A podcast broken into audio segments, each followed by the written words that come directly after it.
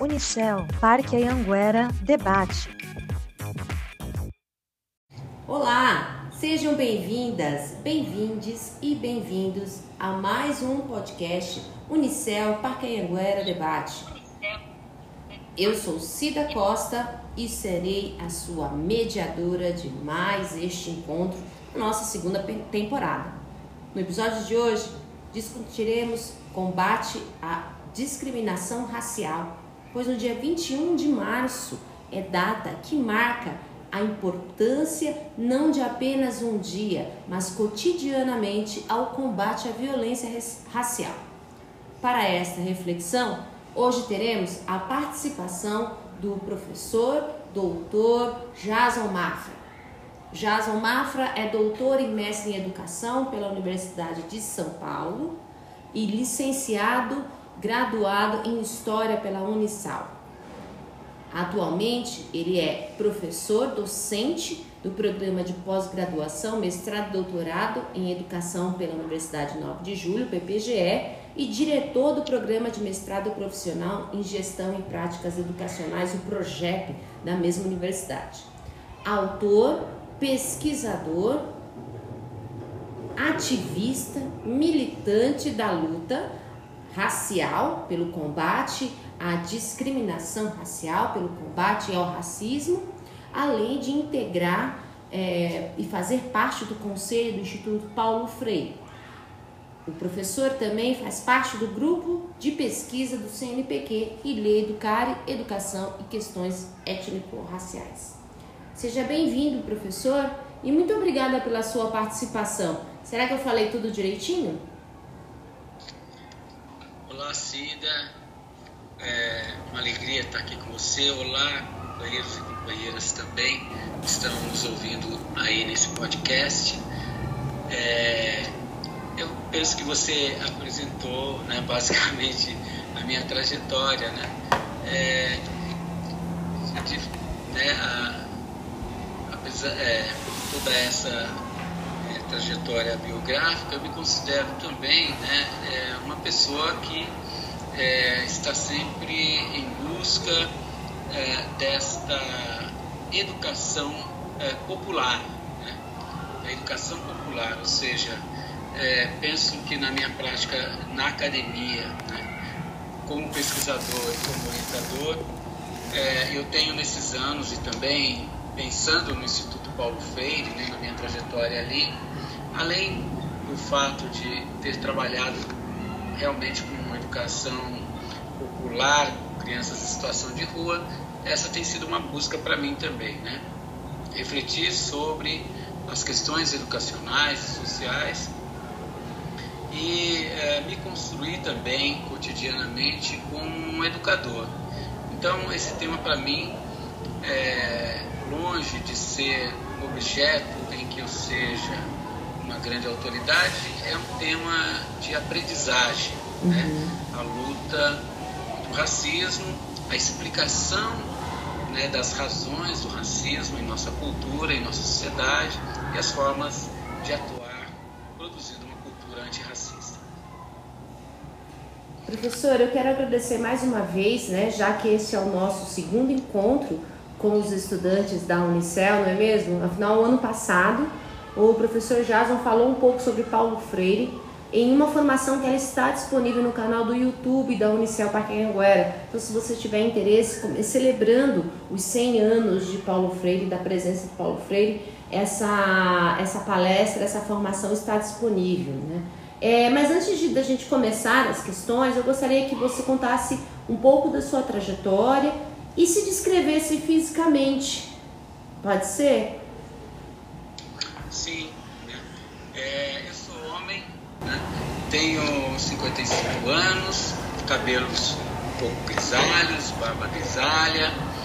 É, estou é, neste momento né, trajando uma camisa roxa, se não me engano, é, e uso óculos. Né? Então isso é um pouco da minha autodescrição e além né, dessas informações é, populares, é, eu eu sou um cidadão é, é, é, mineiro, né, na verdade, nasci em Minas, mas muito criança ainda fui para Lorena, no interior de São Paulo, e me formei no curso de História, me graduei em História e vim, e vim para São Paulo em 1989, né?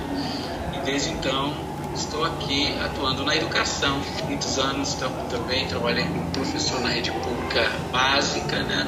No estado na prefeitura de São Paulo. E atualmente estou no ensino superior. E é, é, eu pedi que você se descrevesse, professor, por uma questão assim é, bem simples. Quando a gente fala de discriminação racial, muitos dos nossos ouvintes, muitos dos estudantes entendem que é um assunto de pessoas pretas, né, e não de pessoas de todas as pessoas, né? Por isso que eu peço assim, como é que você se coloca em relação ao tema discriminação racial como homem branco casado com uma mulher negra? Como é que como é que você se põe nisso? Você levantou a, questão do, da, da, discriminação racial. Poderia ter levantado também sobre o preconceito racial ou do racismo, é, ou da injúria racial. Todos esses elementos que a gente distinguiu agora, né, né citou, na verdade, é, todos eles estão é, fazem parte de um único fenômeno que é o racismo. Né? Uhum. O racismo com essa característica que se constituiu histórica e socialmente né, na cultura brasileira. Então, o racismo ele é um fenômeno histórico-cultural né, que se construiu ao longo né, desses cinco séculos que nós temos de existência, ah, enquanto país chamado Brasil, há que se ressaltar né, que esse, esse lugar que nós chamamos de Brasil era um, tinha um outro nome, né, genericamente chamado de Pindorama, né, é, que era a grande pátria né, de vários povos indígenas brasileiros e também de outros países, é, mas que é, ganhou essa, esse, esse, essa denominação de Brasil a partir de um processo histórico violento, né, de ocupação portuguesa, né, uh, que não é uma descoberta, né, mas é uma invasão, na verdade, e de um processo longo de dominação sobre os povos que aqui estavam e sobre os povos que foram trazidos para cá, né, no sistema da escravidão moderna. Então, quando nós falamos de discriminação, falamos de racismo, falamos de injúria racial, preconceito, temos que lembrar que tudo isso está dentro desse fenômeno, né, que é o racismo, né, que engloba todas essas manifestações. Uhum. E ele não envolve, né, é, sendo um processo histórico, social, ele envolve a todos nós, né, a todas as etnias que compõem esse país. Né?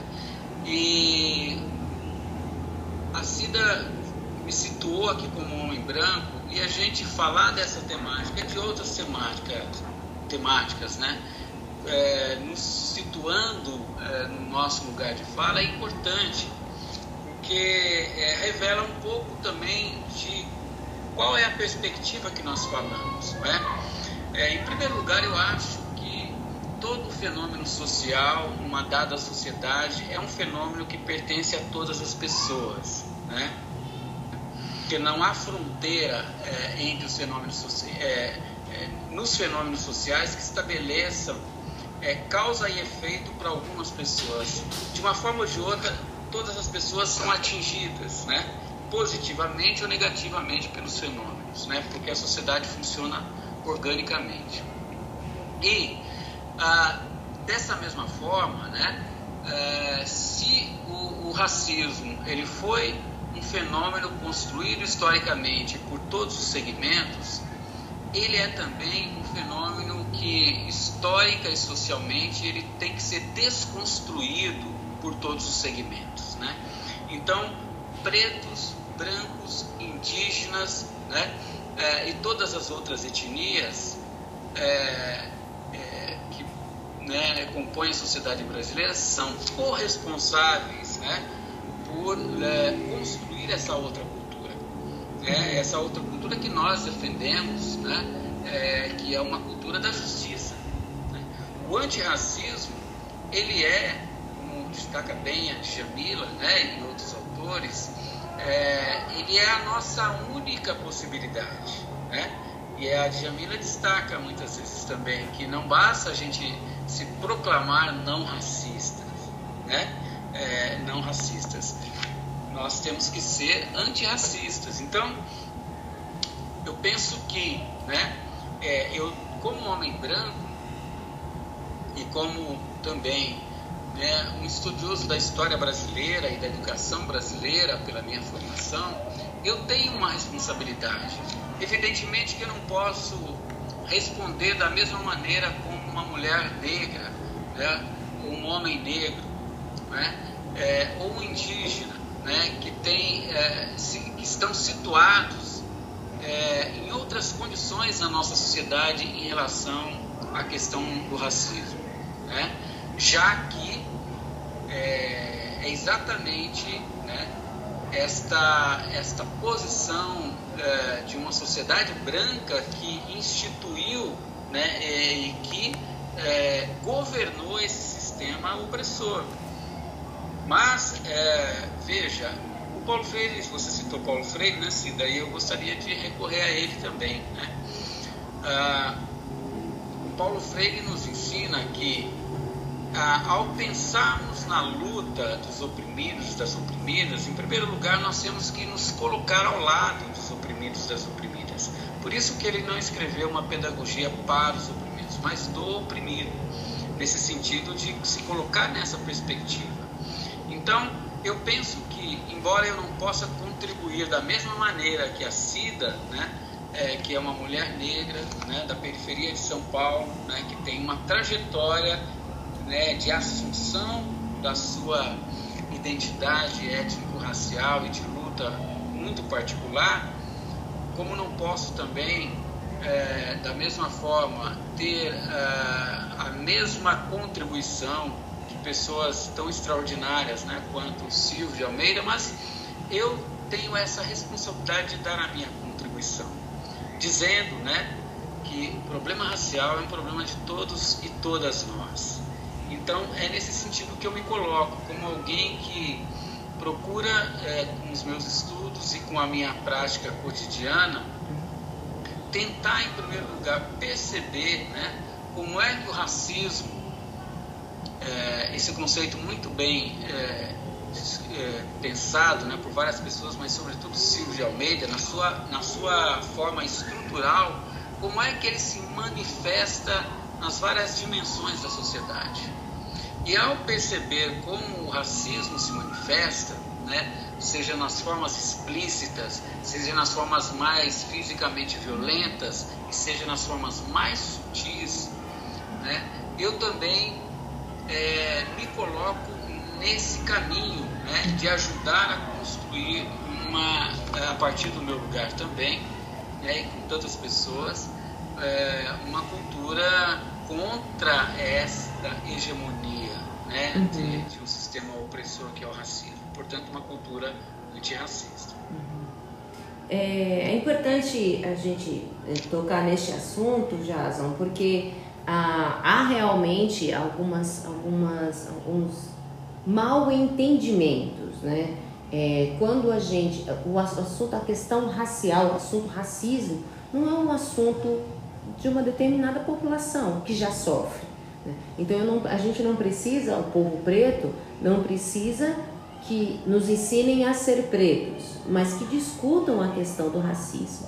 Existe essa diferença, porque, por exemplo, é, o que a gente às vezes vê na televisão, né, que as pessoas que ouvem, que escutam esse, que estão, que acompanham o podcast, devem ouvir na televisão, ai, é, fulano foi preso por injúria racial, sendo que fulano tinha sido acusado de racismo. Né? Talvez para as pessoas compreenderem a diferença dessa questão, né, de racismo e injúria racial.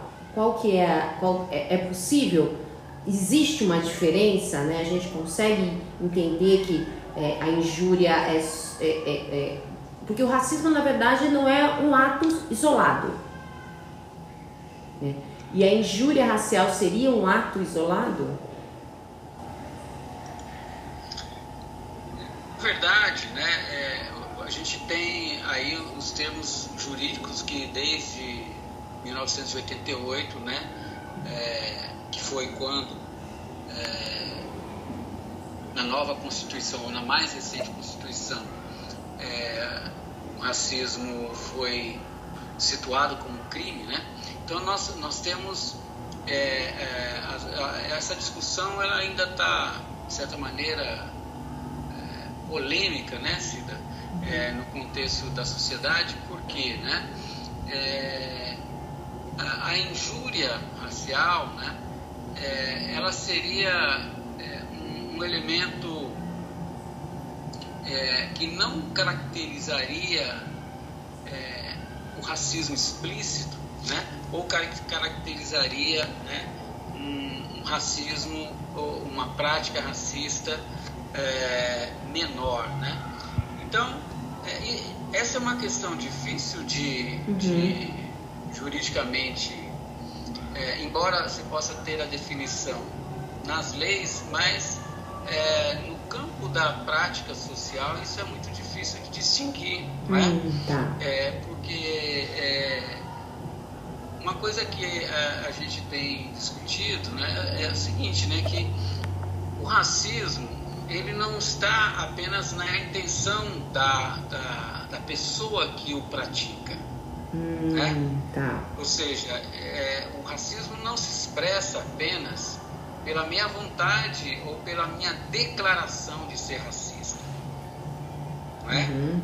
Porque, na maioria dos casos, inclusive, sobretudo porque o racismo direto ou explícito, né? É, especialmente quando ele é documentado de alguma maneira, ele vai sofrer um processo judicial. É, mas a maioria da, da, das manifestações de racismo ocorre é, sem a nossa consciência, né? É, por isso essa pesquisa, né, uhum. que se fez várias vezes no Brasil, né? É, você pergunta para as pessoas se elas são racistas, né? E elas dizem que não, né? Mais de 90% das pessoas dizem que, que não são uhum. racistas. E aí você pergunta de novo se elas conhecem pessoas racistas, mais de 90% também dizem que, que conhecem pessoas racistas. Então existe uma contradição, né? Quer dizer, parece que o racismo não está em mim. Né? Então, o problema do racismo e da injúria racial, a grande questão é, é como é que na prática você é, destrincha esse fenômeno né? E pode, ao mesmo tempo, criar é, ou aprimorar a, legislação para fazer esse combate. Eu acho que isso tem que acontecer. Né? Esse debate ele tem que continuar e às vezes elas têm que se aprimorar e tudo, mas ao lado disso, é, fundamentalmente, é, eu penso que é, no, a, ao falarmos de uma cultura antirracista, nós temos que pensar numa educação antirracista. Então as leis elas precisam ser educativas também, hum, né? okay. Então elas, elas necessitam de um lado punitivo em uhum. muitos contextos, né? mas ela precisa ser eminentemente racista, porque nós não, nós não queremos criar uma legislação da punição tá. ao crime do racismo. Uhum. Porque nós queremos é acabar com o racismo. Né? Nós queremos é desconstruir esse fenômeno. Então, quando a gente pega. Por isso que, que é, a gente observa que a, a subjetividade dessa discussão, quando você pega é, práticas muito semelhantes em contextos diferentes, com resultados e que sofrem processo judicial com resultados muito diferentes. Né? Certo. É, é, exatamente por causa dessa questão da subjetividade. Essa é uma questão importante, precisa continuar a discutir e precisa chegar em determinados pontos de consenso na justiça brasileira. A minha opinião é que sim. Né? E quanto mais isso é discutido, uh, e quanto mais é envolvida a sociedade, porque, veja, a definição sobre o conceito de, de racismo né, o conceito de injúria racial, de preconceito, de discriminação, não é uma missão apenas de juristas ou das pessoas do direito. Uhum. Ela é, sobretudo, né, é uma, uma questão que envolve a sociedade e, particularmente, né, as pessoas que são as vitimizadas por esses processos. Uhum. Né? Então, é por isso que algumas, você mesmo já disse isso em outras oportunidades, né, Cida, que é, em muitos momentos você, na sua trajetória biográfica, você não percebia que determinadas atitudes eram discriminatórias, né? Uhum. Ou eram racistas, porque aquilo estava, em grande medida, naturalizado na sociedade. Então, o, o processo de luta contra o racismo e, portanto, de construção de uma cultura antirracista, ele é um processo de desnaturalização, percebe? Uhum. É por isso, isso é um processo é, histórico-social é, que, que tem, não pode ser de outra maneira, né? porque a compreensão desse fenômeno, que é muito complexo, que se construiu durante qualquer fenômeno social que levou 500 anos para ser estruturado, ele leva também um tempo muito longo para ser entendido e desconstruído. Então, por exemplo, as TVs, se a gente pegar os programas humorísticos né, de 10 anos atrás, das TVs abertas brasileiras, uhum. é, é, todos esses programas é, seriam censurados, né? Se, sofreriam, é, seriam objetos de discussão jurídica hoje. Né? Uhum. Pensemos né, nos trapalhões que fizeram É, os anos 80 podia fazer tudo, né? tudo era liberado é, nos anos 80. É, parte da nossa, da nossa trajetória aí, de, de né, pessoas que assistiam televisão, é, né, nós tínhamos uhum. muita alternativa. É, mesmo que eu me lembro aqui, Cacete Planeta. Uhum. Eu, eu vi uma entrevista recente do, de um dos membros do Cacete Planeta, o, qual é o nome dele? É, que era o único. É, o Hélio de la Penha. O Hélio de la Penha, exatamente. Hoje ele é um militante também, né, da causa negra e tal. E, e, ele relatando como é que também, da mesma forma quando ele fazia o programa humorístico, com todo o respeito e carinho que ele tem pelos seus amigos, que ele não percebia determinadas coisas que ele percebe hoje. Né? Uhum. Nós vemos isso em pessoas que são públicas já de muito tempo, só para ficar no campo da TV. Né? A gente uhum. poderia até citar aqui pessoas que. Então, na verdade, a cultura antirracista e a leitura crítica sobre o racismo é um processo, é uma construção que todas e todos nós, todos, né, uhum. é, vão descobrindo, né, e no diálogo e percebendo o, a violência que, que, que está por trás, por exemplo, de um simples gesto, de um comentário bem intencionado, muitas vezes, né? uhum. né? Então, esta ideia de, né, é, como a gente viu lá no começo dos anos 2000, né, no movimento negro, uma expressão de um bottom, né, utilizado pelo movimento que dizia assim, onde você esconde, onde está escondido o seu racismo, é, ela ainda é válida hoje, porque numa sociedade estruturalmente racista, todos nós somos racistas, percebe? É, quê? Porque todos nós reproduzimos em algum nível o racismo. Uhum. Né? Agora, qual é a questão? A questão é cada um de nós e, e em, e em grupo, né? e em comunidade, e em coletivos, fazermos esse diálogo para perceber onde é que estão as nuances do racismo. Hoje nós sabemos é, quais são é, as práticas racistas, ou muitas dessas práticas racistas, quando elas são óbvias, né? quando elas uhum. são explícitas. Né? É, mas nós estamos numa outra etapa agora também, descobrindo aquelas coisas que são resultado de uma sociedade racista que se estruturou a partir de mais de, de quase quatro séculos de sistema escravista, né? e que é, ela, ela vai acontecendo né, de uma maneira sutil. Então o racismo é um negócio que ele é, ele é tão estrutural né, que ele, ele não acontece só num âmbito, né, mas ele, ele toma toda a vida econômica do país. uhum. ele toma toda a vida política do país. Quer exemplo? Né?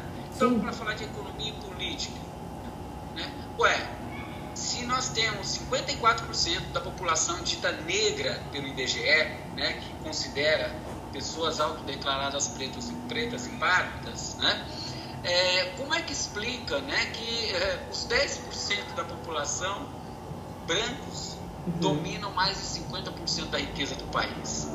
É, só se explica porque há um racismo estrutural. Ué, mas 54% da população brasileira, sabe o que significa isso? Significa que o Brasil, se fosse um país africano, seria o país mais populoso da África. Né? Uhum. É, como é que explica que ah, se você tem mais da metade dos brasileiros e brasileiras é, nesse componente étnico, você não tem nem 30% e nem 20% nos altos cargos políticos do Brasil. Na história da República Brasileira, história da República Brasileira, né, é, que tem mais de 100 anos, né, nós tivemos aí é, é, dezenas de presidentes né, e vice-presidentes. Né? Uhum. É, eu não saberia, teria que fazer esse levantamento, obviamente, né? mas é, com certeza nós temos aí mais de 50 presidentes. Né? É, é, nós temos aí nessa 50 não, mas entre presidentes e vice-presidentes mais de 50. Quantos negros ou negras? Não, mulher nenhuma, né? Nós tivemos um, nenhuma vice-presidenta, embora tivesse, tivéssemos recentemente uma presidenta, né? Mas é, nós, então quer dizer, é, é, e aí você vai para os governadores, que são os segundos cargos executivos. Uhum. Aí você vai para os prefeitos. Então essa escala, então ela, ela mostra que racismo é essa coisa, esse espectro que tomou conta da sociedade brasileira em todos os lugares. Percebe? Uhum. Então, se você vai para o âmbito da cultura, da educação, aquilo que nós já conversamos em outro momento. Ora, a gente vai, é, por exemplo, e agora nós temos muitos estudos sobre isso, mas a gente vai é, ler sobre a literatura que hoje tem das personalidades negras e tal, a gente vê a quantidade de personalidades, né, de pessoas né, é, é negras, pretas, né? É, que, é, por exemplo, fizeram a nossa história. Fizeram a nossa história na música, fizeram a nossa história na escultura, na pintura, na arquitetura, na engenharia, na literatura e por aí. E, no entanto, essas pessoas, elas não são as referências na educação básica brasileira. Pensemos, né? Os clássicos, por exemplo, da literatura no Brasil nem Machado de Assis, de Assis né? É, é, Machado de Assis, que hoje está sendo recompreendido pelo movimento negro, nem ele era situado como negro. Né? Uhum. Na, na que é um dos maiores mestres né? da, da, da literatura brasileira, fundador da Academia Brasileira de Letras e tal. Então, aí você pega então na educação, pega na política, pega na economia, pega na religião. Uhum. Tá? Então, é, a gente vai observar né, que a única coisa que explica que a, a sociedade brasileira, no âmbito da, da, das ocupações de lideranças, de cargos né, é, e de visibilidade, é uma sociedade branca e não colorida, né? É, a única coisa que explica isso é essa estrutura racial. Uhum. Né? Então, a, a gente vai né, observando, por exemplo, né, quando, quando você pergunta assim, né, é, por que, que é, no ensino superior a gente não tem. É, agora isso, esse quadro está mudando, né, mas até bem pouco tempo você não encontrava um professor preto ou uma professora preta né, na, na, na, nos cursos de graduação. Né? é, de um, como eu disse, um tempo para cá, isso está se modificando, até por, por, conta de políticas afirmativas que é, têm permitido o acesso né, de, de, de, dessa comunidade toda, toda não, né, mas uma, uma, grande parte ao ensino superior. Então, é, esse é o preço que nós pagamos, né? É, o, o, racismo, né, que é a herança mais cruel que nós temos, né, do sistema mais cruel que foi implantado no Brasil, que é a escravidão, ele realmente é, ele tem uma responsabilidade também estrutural pela violência no país, né? Uhum. Pela violência em todas as suas formas, a violência econômica, a violência cultural, a violência social, a violência política, né? Todas essas são manifestações de violência, na verdade, né? Então, quando, por exemplo, né, você não tem lá no, no Senado brasileiro nem no Congresso Nacional uma representatividade preta ou indígena, isso é um tipo de violência, uma das piores que se pode fazer. Uhum. Por quê? Porque é dali que vão surgir políticas públicas, não é? Uhum. é e é daí que vão surgir as justiças sociais e as injustiças sociais. Uhum. Nelson Mandela, quando foi julgado, né, é, lá na África do Sul, né, é, julgamento que o levou à sua prisão por 27 anos, ele mesmo foi, ele era advogado inclusive, né, ele mesmo fez a sua defesa. E, e ele disse assim, olha, como é que eu posso fazer uma defesa aqui, né? Se os meus acusadores são brancos, se os meus defensores são brancos, uhum. se os juízes aqui são brancos, se os promotores são brancos, né? Então, quer dizer, toda a corte era uma corte branca julgando um homem negro, né? Uhum. Então, esse símbolo do Nelson Mandela é uma questão, uma pergunta também que se faz à nossa sociedade. Nossa, muito, muito importante a sua, as, as, suas, as suas considerações, professor. Eu acho que é, vai ajudar muito aos nossos estudantes a entenderem essa questão, que não é uma questão isolada, mas é uma questão é, que vem, né, é, é, é apesar dos pesares, tem avanços, né? Nós temos avanços dentro, né? E esses avanços eles precisam ser pontuados. Pessoas discutem abertamente sobre essa questão, pessoas negras, pessoas indígenas, pessoas trans, pessoas que se abrem que, e que se, e conseguem debater essa questão. Né? E aí eu gostaria que, sim, para a gente finalizar, infelizmente o nosso tempo é, já está se esgotando, eu queria pedir, professor, que você enviasse uma, uma mensagem para esses nossos ouvintes que, que se encaixam nessa, nesse universo e que muitas vezes não conseguem compreender as nuances do, do racismo. A minha, minha consideração, primeiro, muito obrigado, Cida, né, por essa, esse diálogo aqui, mas a minha consideração é, é, é um pouco reiterando o que eu já disse Racismo é um problema de todas, de todos, de todes. O racismo ele está ainda muito distante de ser exterminado da nossa sociedade. Mas também nós temos um avanço muito importante, a meu ver, na construção de uma cultura antirracista. Se nós pegarmos né, esses últimos 20 anos da nossa história, com todos os problemas pelos quais nós estamos passando, particularmente agora nesse governo, né, tem tentado retirar uh, as conquistas sociais, mas nós avançamos muito, né? E claro que avançamos porque a luta antirracista não é agora de 20 anos. O antirracismo ele começou desde que as primeiras comunidades foram ocupadas lá na África para sequestrar é, é, por, por, europeus, né? Que, que foram ocuparam a, a, com toda a violência aquele continente sequestrar, sequestrar as primeiras pessoas para serem trazidas para a América. E ali já começou a luta antirracista. E, então, é, hoje ela avança muito mais, a meu ver, né? É, mas é uma luta que hoje, ela, se a gente tem a consciência que temos nesse momento, é, se deve aos nossos ancestrais, mulheres, homens, né? E todas as pessoas que construíram é, é uma trajetória pessoal e coletiva de luta por justiça e por é, justiça social e justiça racial na nossa comunidade, no nosso país.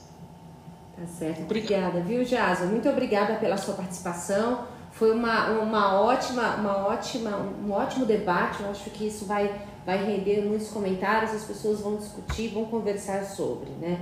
É, eu quero agradecer muitíssimo pela sua, pelo seu tempo que você gastou aqui com a gente e desejar aos nossos ouvintes um ótimo ano e muitas conquistas e vamos que vamos. Lembrando sempre que o vírus ainda está em circulação, ou seja, a pandemia ainda está por aí. Então se cuidem, se vacinem, usem máscara, passem álcool em gel e evitem ficar aprontando por aí, minha gente. Muito obrigado, pessoal. Não perca os nossos próximos episódios. Sigam a gente nas redes. Até! Unicel, Parque Anhanguera, debate.